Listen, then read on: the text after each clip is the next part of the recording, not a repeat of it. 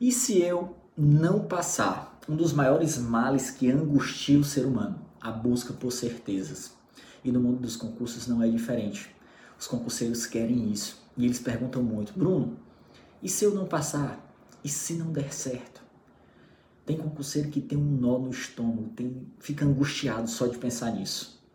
E é disso que nós vamos tratar aqui nesse vídeo, tá certo? Se você não me conhece, eu sou Bruno Bezerra, estou aqui nesse canal para ajudá-lo a ser aprovado no concurso dos seus sonhos, tá certo? Já passei por essa jornada, hoje cardiólogo de todos da Receita Federal, vamos falar disso agora. Se inscreve aí no canal, deixa sua curtida, seu comentário.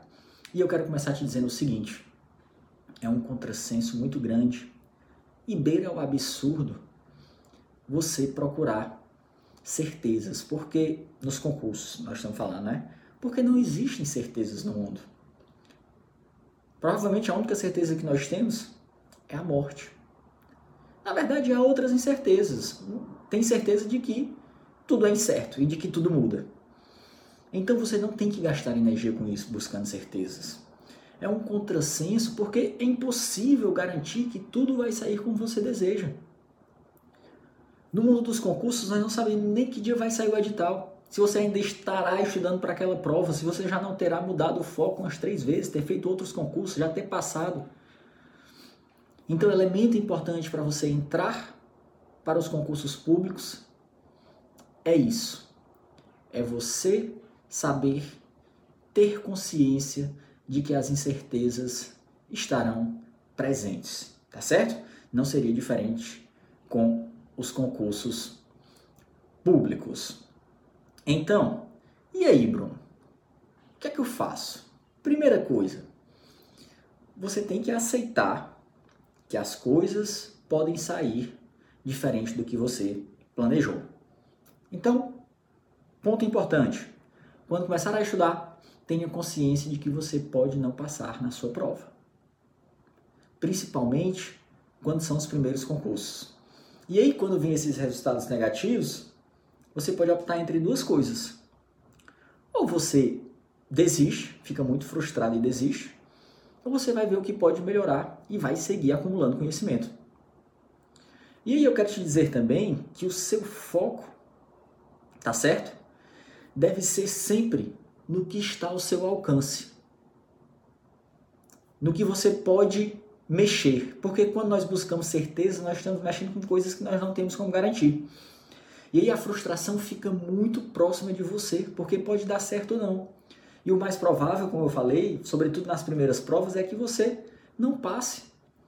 E uma mesma situação, olha só que interessante, pode fazer algumas pessoas rirem e outras chorarem. Depende da diferença de perspectiva. Aconteceu comigo em um concurso atrás que eu fui com muita perspectiva de que ia passar, criei muita expectativa eu fui bem, fiz até uma pontuação boa, mas fui reprovado e fiquei frustrado. E um outro colega que nem foi tão bem quanto eu fui, ficou muito feliz, estava sorrindo depois da prova, depois do gabarito, depois do resultado. Porque ele disse: Porra, Bruno, eu não fui tão bem, mas eu melhorei, eu evoluí. Eu estou melhor do que na outra prova, vou seguir acumulando conhecimento e vou passar. Então, quando acontecer algo diferente do que você espera, você tem que desapegar, você tem que estar consciente de que as coisas podem dar errado. É o que os estoicos falam, não sei se você já ouviu falar do estoicismo, a premeditação dos males. Quando você premedita os males, você treina a sua mente para lidar de forma mais calma e racional com situações desfavoráveis e às vezes até situações muito ruins, situações catastróficas. Tá certo? E você deve pensar em como aquilo pode te ajudar mais para frente. De acordo com os estoicos, que são filósofos lá da, da Grécia, de Atenas, eles dizem que você tem que focar no que você pode controlar. Como que pode, como é, onde é que você pode focar? O que é que está ao seu alcance? São os estudos. É nisso que você tem que focar. E os resultados você vai ter que aceitar. Você tem que dar o seu melhor, mas você não pode se iludir que isso vai ser suficiente. Nós controlamos as nossas ações, o que está ao nosso alcance, no caso aqui os estudos, mas nós não podemos controlar os resultados. Então, é, o entendimento de que nem tudo acontecerá como nós planejamos evita sofrimento desnecessário. Mas aí você pode pensar, ah, Bruno, então se eu vou aceitar tudo, eu vou relaxar, eu não vou dar o melhor. Errado. Você tem que focar e dar o seu melhor no que está ao seu alcance, no que você pode controlar, que é nos estudos.